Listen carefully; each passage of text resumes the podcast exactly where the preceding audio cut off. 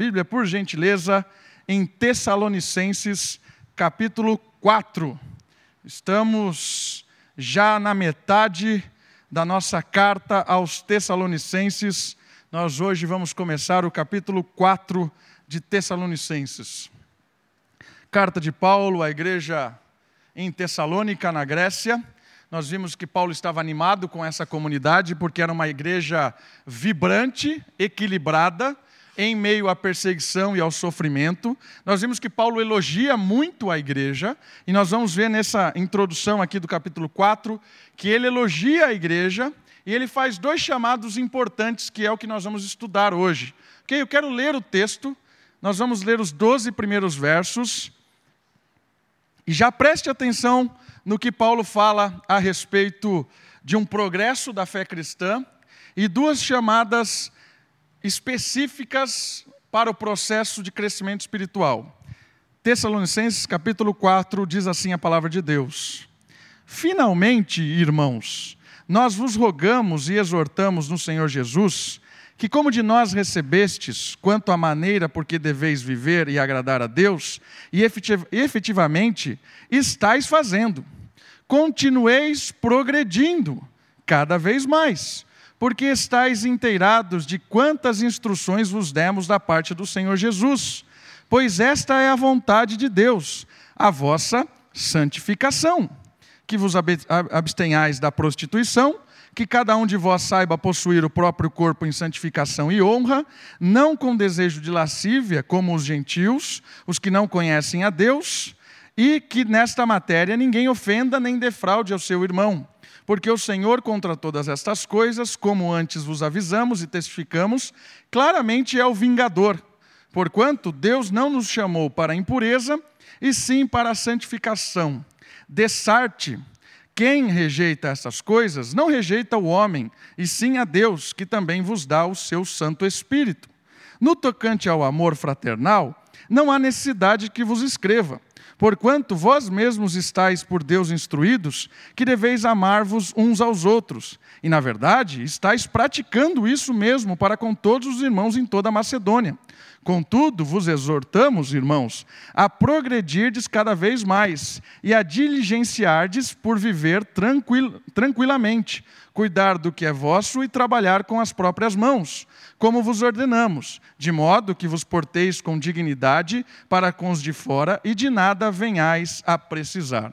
Queridos, é uma coisa muito interessante, porque Paulo, ele elogia os irmãos. Ele está dizendo que eles estão fazendo coisas impressionantes. E o tema da nossa mensagem de hoje é continueis progredindo.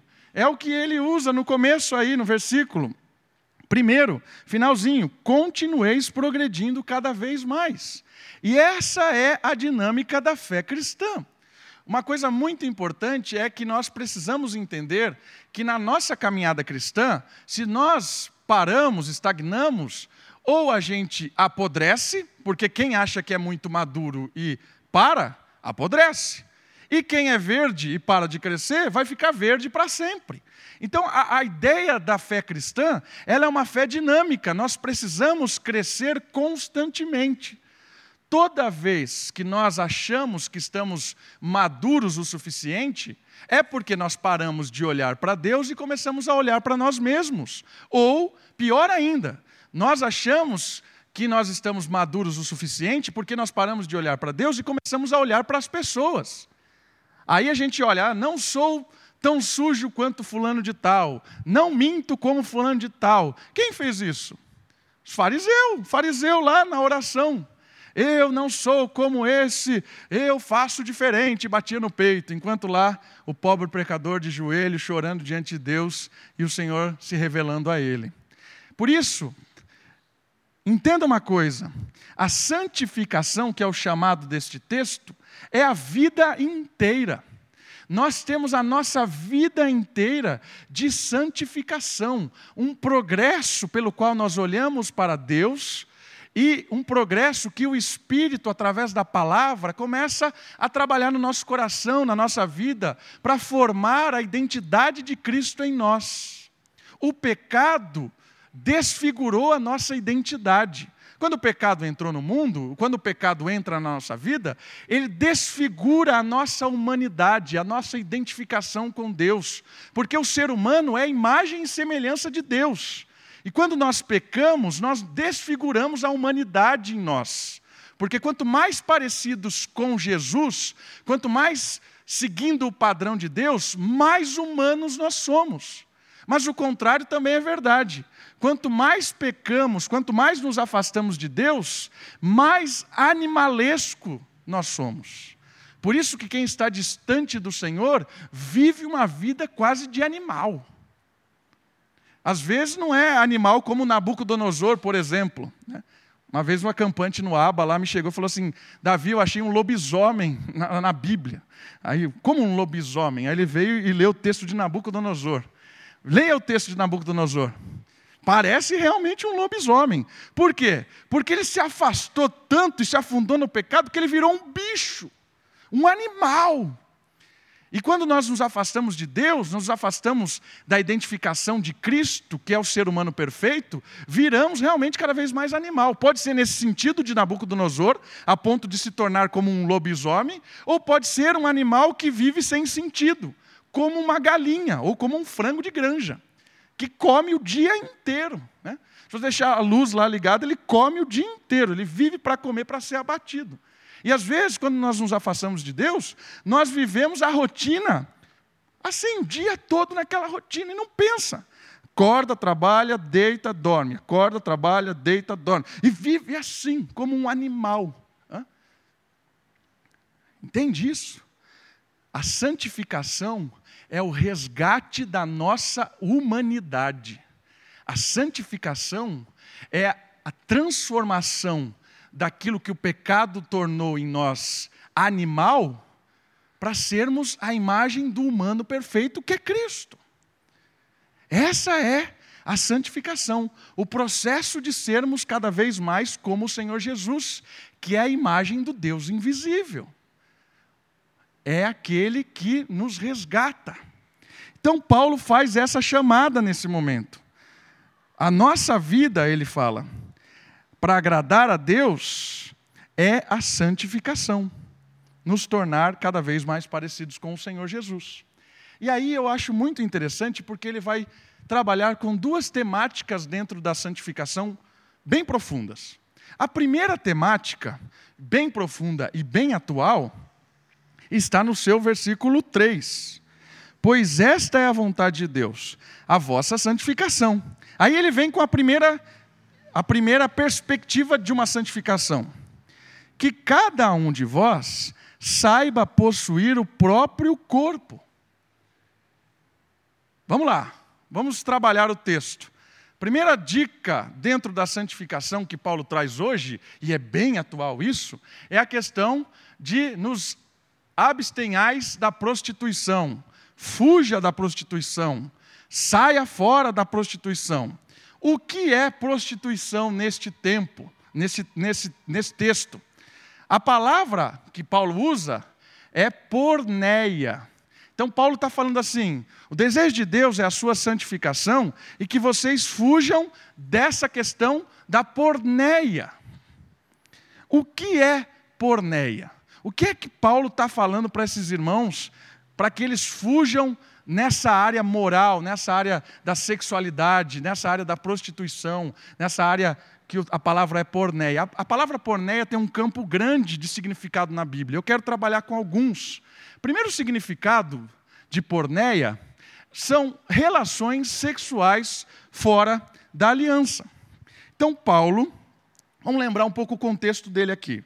Paulo está mandando uma carta para a igreja na Grécia. E, como todos nós sabemos, existiam dezenas e centenas de religiosidades ligadas com a sexualidade completamente libertina, aberta, sexo livre e tudo mais. Uma outra coisa interessante que está ligada no texto dessa sexualidade é a questão do pouco valor que se dava para a questão da sexualidade. Se usava isso de uma maneira muito suja, escondida e tudo mais. Então, Paulo, orientando aqueles irmãos que estão inseridos neste contexto grego, de uma sexualidade desvalorizada, o que Paulo está fazendo aqui? Ele está trazendo a questão da sexualidade para um, um, um campo de santidade. Ele está tirando a sexualidade ali do, do, do, do, fundo do poço, onde os gregos levaram, e não só os gregos, porque nós observamos a nosso contexto hoje, resgatando a sexualidade para um campo de santidade, porque o desejo de Deus é a nossa santificação. Então ele está dizendo o seguinte: fujam da prostituição, fujam da porneia.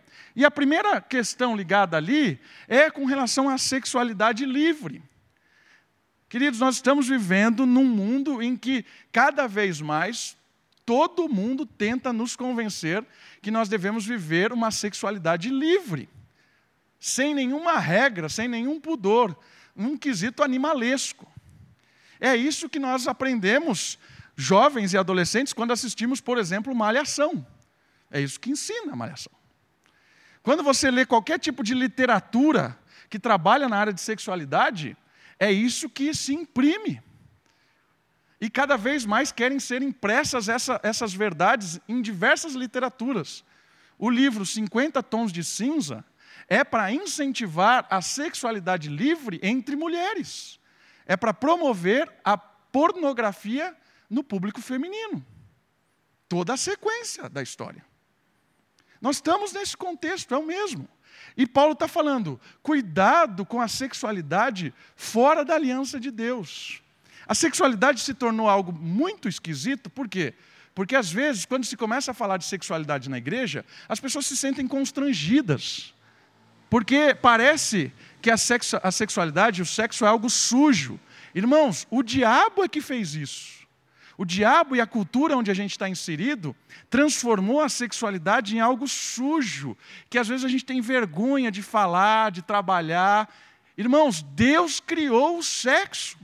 Deus criou a sexualidade. E o mais impressionante disso é que através da sexualidade gerariam seres à imagem e semelhança de Deus.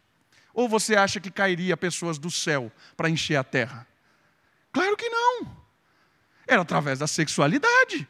E era tão interessante que Deus disse que aquilo seria algo que produziria um ser que sairia à imagem e semelhança de Deus. A sexualidade é a íntima comunhão entre um homem e uma mulher que essa intimidade seria tão grande, tão prazerosa, e o verbo usado no hebraico é conhecer, toda vez que vai falar de sexualidade, Adão conheceu Eva, e aí todas as outras linhagens conheceu, porque a sexualidade está ligada com o conhecimento, a intimidade. E essa, esse conhecer era tão prazeroso, tão feliz e glorificava tanto a Deus, que produziria outro ser à imagem e semelhança de Deus. Esse é o objetivo da sexualidade. Mas o pecado veio e suja isso. E o diabo, eu creio, que ele suja isso porque é, é uma forma que ele vê, entende, de atingir a imagem de Deus na humanidade. A sexualidade suja, ela é fruto do pecado e do sistema implantado pelo próprio diabo. E Paulo está falando não para fugir da sexualidade, Paulo está falando para fugir da porneia da sexualidade ilícita, fora da aliança. O que é essa aliança? Deus criou uma aliança para que a sexualidade fosse desenvolvida. E a aliança é um homem, uma mulher, que deixa a sua família, se torna uma família. O homem deixa a sua família, a mulher deixa a sua família, ambos tornam-se uma família e ambos se conhecem intimamente ao ponto de se tornarem um só. Essa aliança é um, um com o outro e ambos com Deus. O casamento é um com o outro e ambos para Deus. Essa é a aliança. Dentro dessa aliança, a sexualidade glorifica muito a Deus. Muito. Mas a questão é o seguinte: tudo fora dessa aliança ofende muito a Deus. Se a sexualidade dentro do, da aliança glorifica e honra a Deus, a sexualidade fora dela ofende a Deus. E esse é o chamado de Paulo, para que eles fujam de todo tipo de relação fora da aliança. Na prática, é, se você não casou ainda, jovem, se guarde. Guarde para o momento certo, dentro da aliança. Jovens, fujam das propostas do mundo de sexualidade livre. Fujam disso. Ah, mas eu já fiz, já errei. Deus não se cansa dos recomeços. É hora de parar e começar de novo. Ok? Fuja disso. Deus não se cansa dos nossos recomeços. O diabo às vezes fica com isso. Ah, já fez uma vez, agora já era. Irmãos, recomeça. Você, namorado, que caiu uma vez nisso, não caia mais.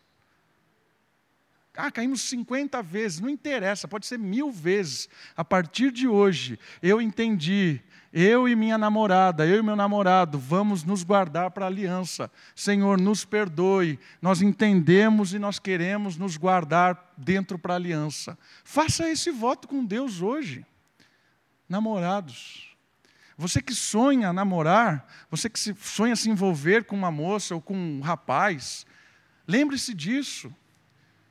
Namoro é para conhecer de uma forma superficial. Casamento é para se conhecer de uma forma integral. Guarde-se, fuja das relações fora da aliança. Fuja disso. Dentro do casamento, Queridos, protejam a sua casa. Protejam a sua casa. Homens e mulheres, protejam a sua casa. Cuidado, cuidado com as coisas, as propostas deste mundo, cuidado, são perigosas. Não, não seja seduzido com o engano deste mundo.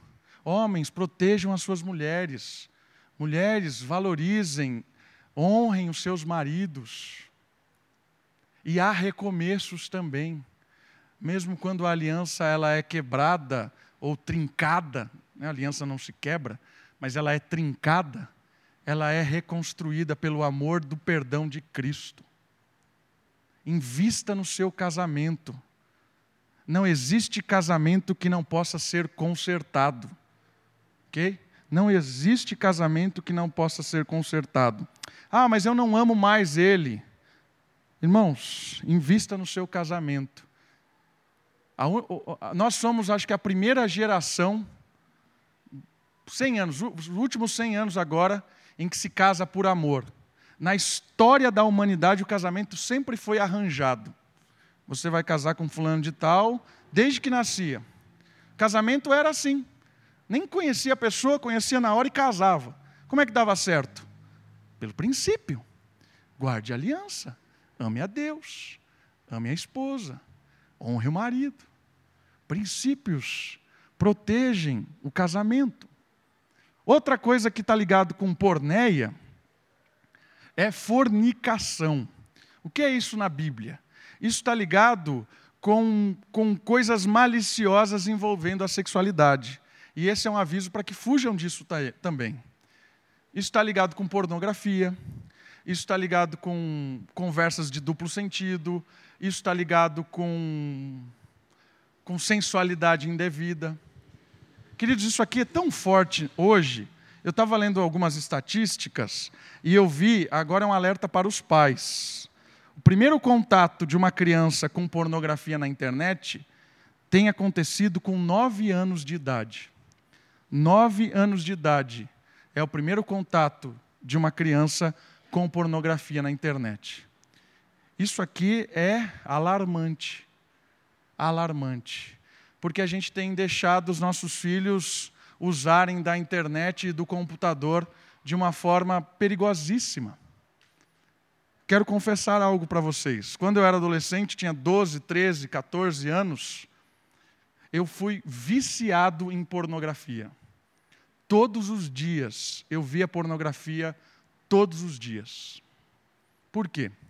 Porque eu tinha internet no meu quarto, eu tinha chave na tranca do meu, da, do meu quarto e eu tinha um computador disponível para mim. Nunca meus pais perguntavam o que eu via na internet. Eu acho que minha mãe achava que eu via só coisas interessantes, né, que eu estudava só. Eu fui viciado em pornografia durante quatro, cinco anos. Preso nisso. Não, não conseguia sair disso. E depois de crente, alguns anos ainda, eu estava preso nisso. Porque a pornografia é algo que nos prende de uma forma maligna, destruidora. Isso, eu só consegui sair disso quando tomei a decisão radical de tirar o computador do meu quarto e de não ter internet, só eu usar a internet. Isso eu acho que eu tomei a decisão com 16 anos, 15, 16 anos. Tirei o computador do meu quarto, a internet do meu quarto, não vou usar mais internet sozinho. Isso durou até. Segui isso aí, durante anos não tinha internet, acessos. Porque guardei isso e, e, e me livrou disso. Então, muitas das coisas são decisões radicais. Se a gente não decidir radicalmente, eu vou abandonar isso, eu vou me libertar disso, o diabo não vai me encher a paciência mais nessa área, não vai. Orei a Deus, clamei ao Senhor, pedi ao Senhor que desse ânimo no meu coração para fugir dessas coisas e tomei uma decisão radical. Tirei a internet do meu quarto. Tirei lá o acesso livre que eu tinha. Quero dar um conselho para vocês, pais, olhando a minha história de adolescente. Não entregue o seu filho ao mundo da internet. O seu filho não tem sabedoria para usar a internet. Ok? Seu filho tem ânimo para outra coisa, mas sabedoria para usar a internet não tem. 13, 14, 15, 16, não tem. Se você deixar seu filho, sua filha, vai se afundar. Porné está ligado com isso. E nós, homens, se a gente não tomar cuidado, a gente vira escravo disso. A gente começa a idealizar coisas nessa área. Cuidado com o que você assiste. Isso é, é, é uma linha muito fina. Programas de televisão, seriado, filme. Às vezes a gente não dá bola para isso, mas sutilmente aquilo começa a entrar no nosso coração. Uma série que eu comecei a assistir e eu parei porque não dava para assistir é Game of Thrones. Isso é uma moda na nossa juventude é uma série abertamente e explicitamente pornográfica. Mas a gente dá desculpa que é legal a história. Eu não aguentei ver a série. Não dava para ver. Chega. Vou ler o livro do Game of Thrones que é melhor. Porque a história era boa. História muito boa da seriado. O livro é muito bom. Comecei a ler o livro. É sobre império, sobre troca de reino, poder, um negócio fantástico. Mas o seriado produzido para a televisão é malicioso. Mas a gente deixa se levar por isso. Irmãos, fuja desse tipo de coisa. Conversas maliciosas, filmes. Isso é perigosíssimo. Perigosíssimo. E Paulo sabia disso. E olha que ele nem tinha internet. Né? Nem tinha internet naquela época nem tinha internet. Outra coisa interessante ligado a isso é a homossexualidade. Pornéia está ligada a isso. Fuja desse tipo de coisa, desse tipo de, de malícia também, hoje muito, muito provocada para a gente pensar. Né? A, homossexualidade ela foi colocada numa classe de vitimismo muito grande. Então, nós temos um grupo que se vitimiza muito, e aí nós temos, acabamos aceitando a, a prática, porque nós achamos que o indivíduo está sendo atingido. Irmãos, é óbvio que nós temos que amar todas as pessoas, proteger todas as pessoas, honrar todas as pessoas, amar todas as pessoas, se qualquer homossexual tivesse sido sendo ofendido, nós como crentes nós devemos colocar no lugar dele e proteger ele. Protegê-lo. Isso é importantíssimo. Nós não devemos condenar ninguém, nós temos amá-lo e protegê-lo até a nossa morte. Mas isso a gente tem que tomar cuidado para não assumir a, a, a, a prática de homossexualidade como algo legítimo e correto. Porné está ligado a isso também. E o ambiente grego era extremamente homossexual. É, o conceito grego de, do sexo perfeito era o sexo entre dois homens, porque a mulher não poderia dar a sexualidade perfeita para o outro homem.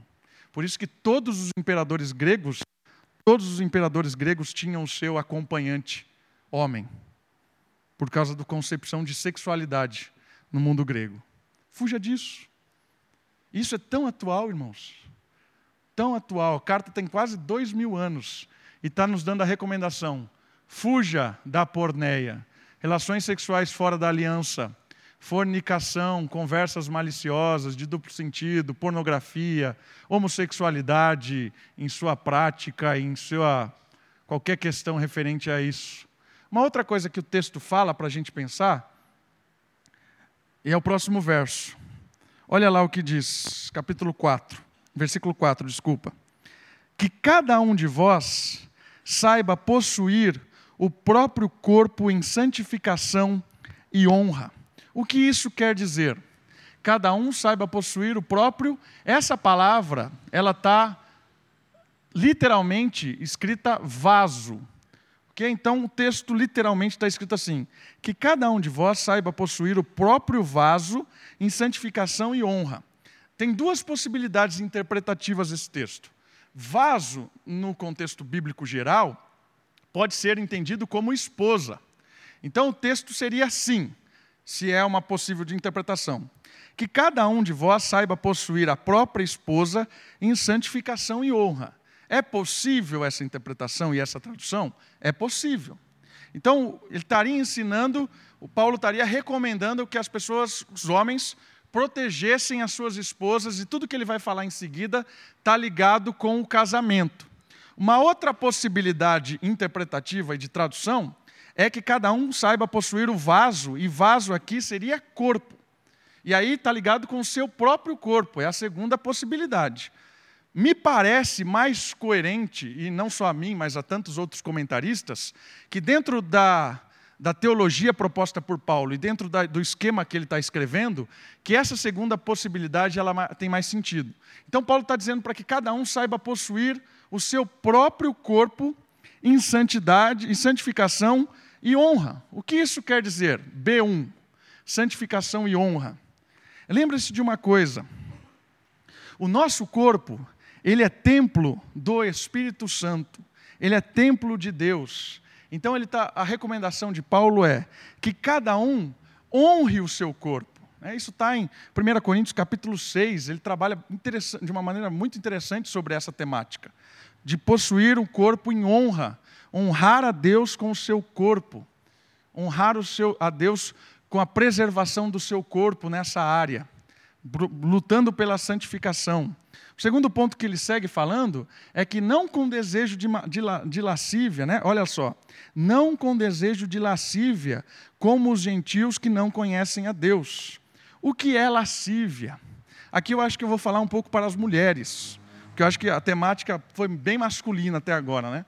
Mas aqui parece, se ele está falando do corpo para proteger em santificação e honra, não com desejo de lascívia, parece que ele está falando agora uma instrução interessante a respeito para a mulher. Lascívia é quando você se utiliza de algo para promover na outra pessoa aquilo que você não pode cumprir. Instigar alguém para alguma coisa, mas você não pode cumprir aquilo que você está instigando. Ou seja, uma mulher, quando se veste de uma forma indecente para provocar um homem, é lascívia. Por quê? Porque ela está provocando um desejo no homem, mas ela não vai cumprir esse desejo no homem. Não vai cumprir, porque ou não está na aliança, ou sei lá o quê. Isso é lascívia. Então, eu acho que isso é uma recomendação interessante para as mulheres. Mulheres, cuidado com a forma de se vestir, com a forma com que você conversa, com a forma que você lida com os rapazes, moças. Cuidado com a forma com que você posta as suas fotos no Facebook. Cuidado com o jeito que você escreve uma conversa com o seu amigo. Moças, cuidado com o jeito que você vem vestida na igreja. Cuidado para não promover esse tipo de coisa, de lascívia, algo que você não pode cumprir. Promovendo, instigando a outra pessoa, mas você não pode cumprir. Isso é lascívia. Diga, Bira. Ouvi, se você levantasse a mão, não ia ver.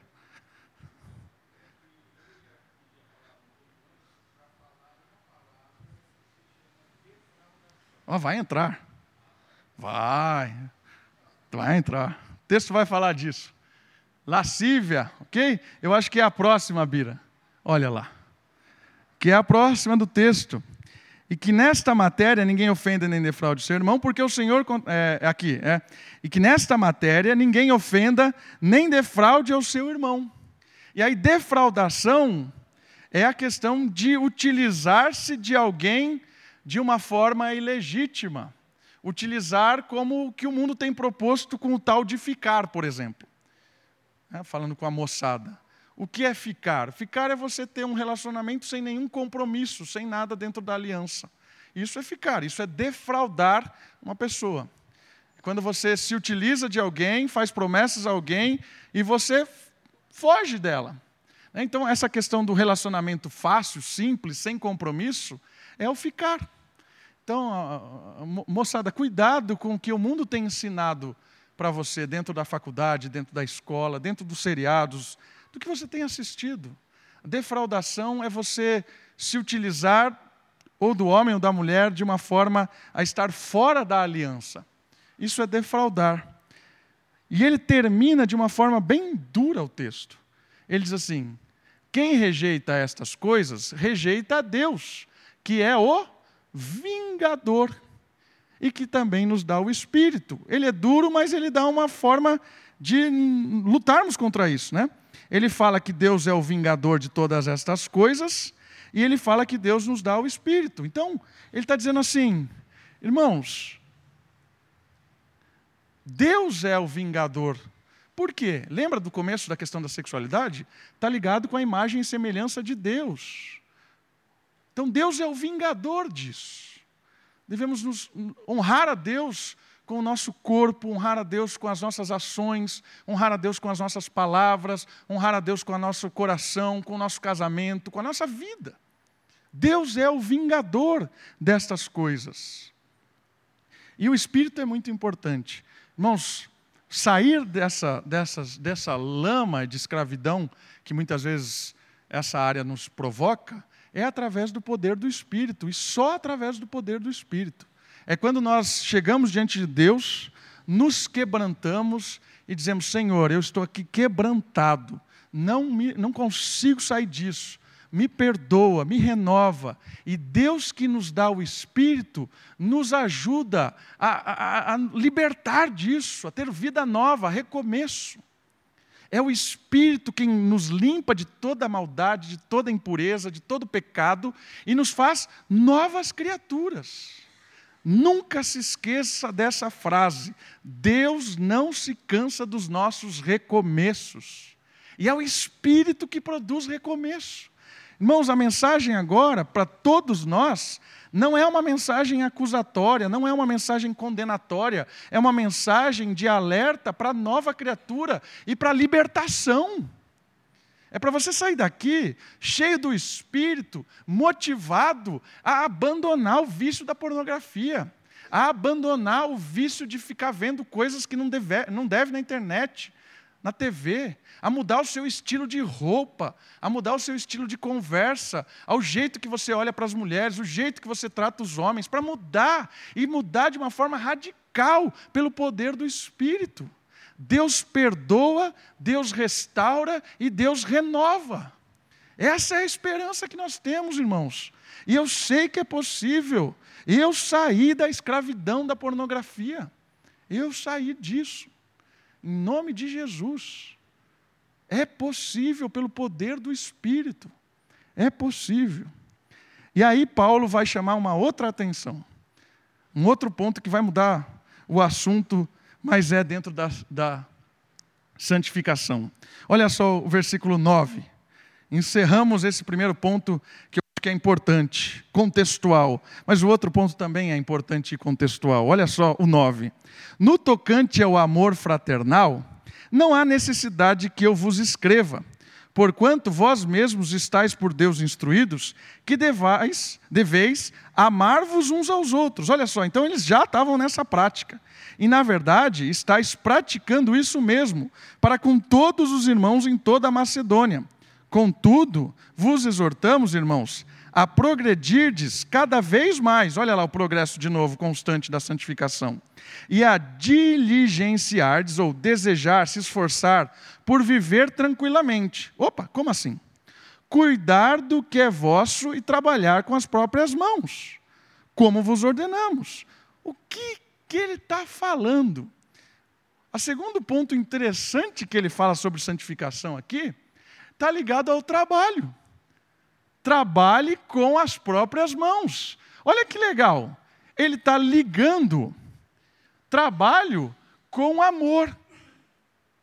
Mas peraí, o que tem a ver isso? Estava falando de, de, um, da, da, de pornografia, está falando de pornéia, agora vai falar de trabalho. Mas isso é muito vívido no contexto grego. Sabe por quê? Porque na Grécia, a ideia é o seguinte: quem faz trabalho muito físico, trabalho de muito esforço, é extremamente desvalorizado. Quem trabalha braçal é desvalorizado no contexto grego.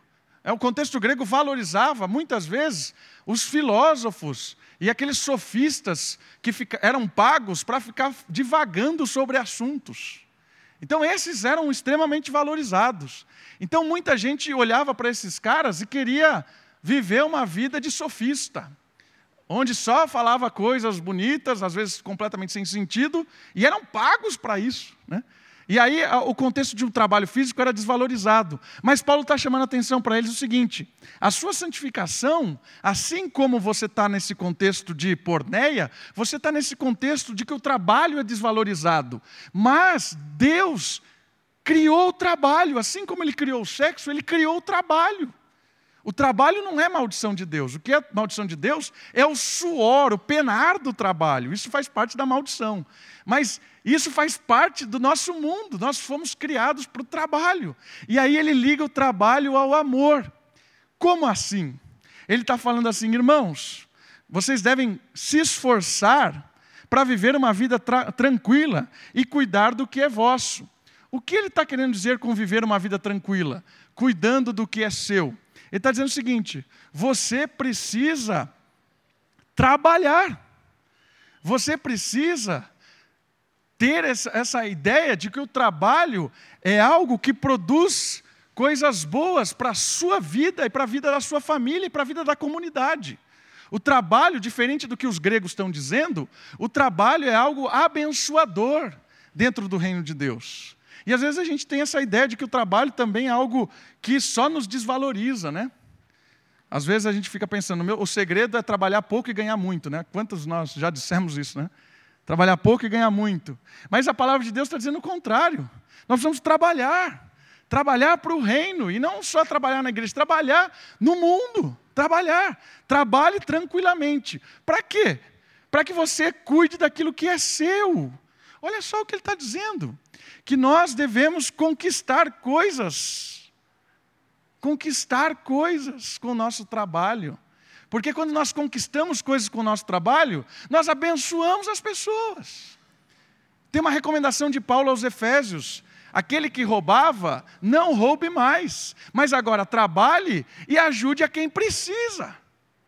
Essa é a ideia.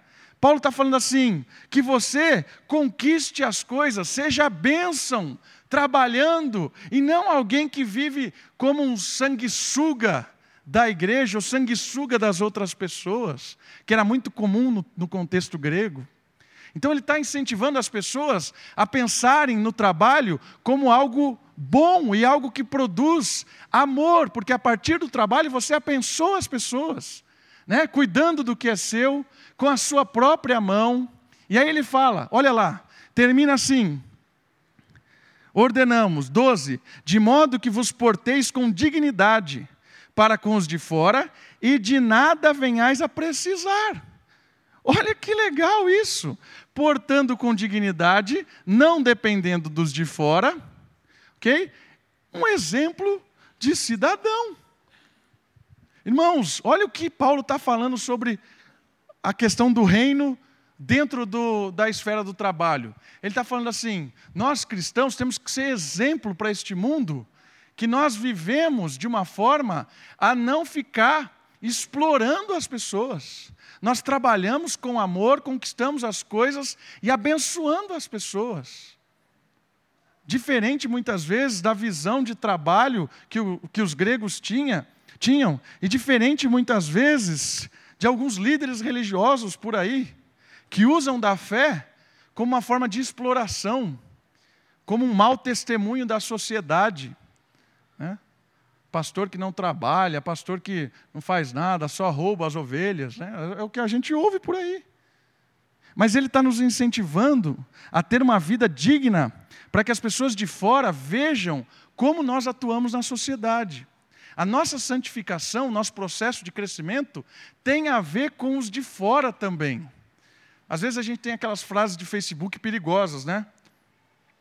Que Deus não olha a, a aparência, Deus olha só o coração, né?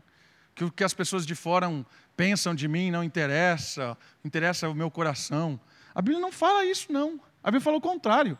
Aquilo que as pessoas pensam de nós é importante. Porque muito do que as pessoas pensam de nós é realmente quem nós somos. Então, Paulo está falando para eles assim: prova da sua santificação é que as pessoas vão olhar para você e ver que você é um trabalhador, alguém esforçado, alguém que não explora ninguém, alguém que ama o seu trabalho, que abençoa as pessoas, alguém que é justo. Tem uma empresa e as pessoas vão na sua empresa e sabem que você é justo, que você não explora ninguém que você não está ali para enganar as pessoas. O crente, quando é um empresário, ele ganha confiança da comunidade.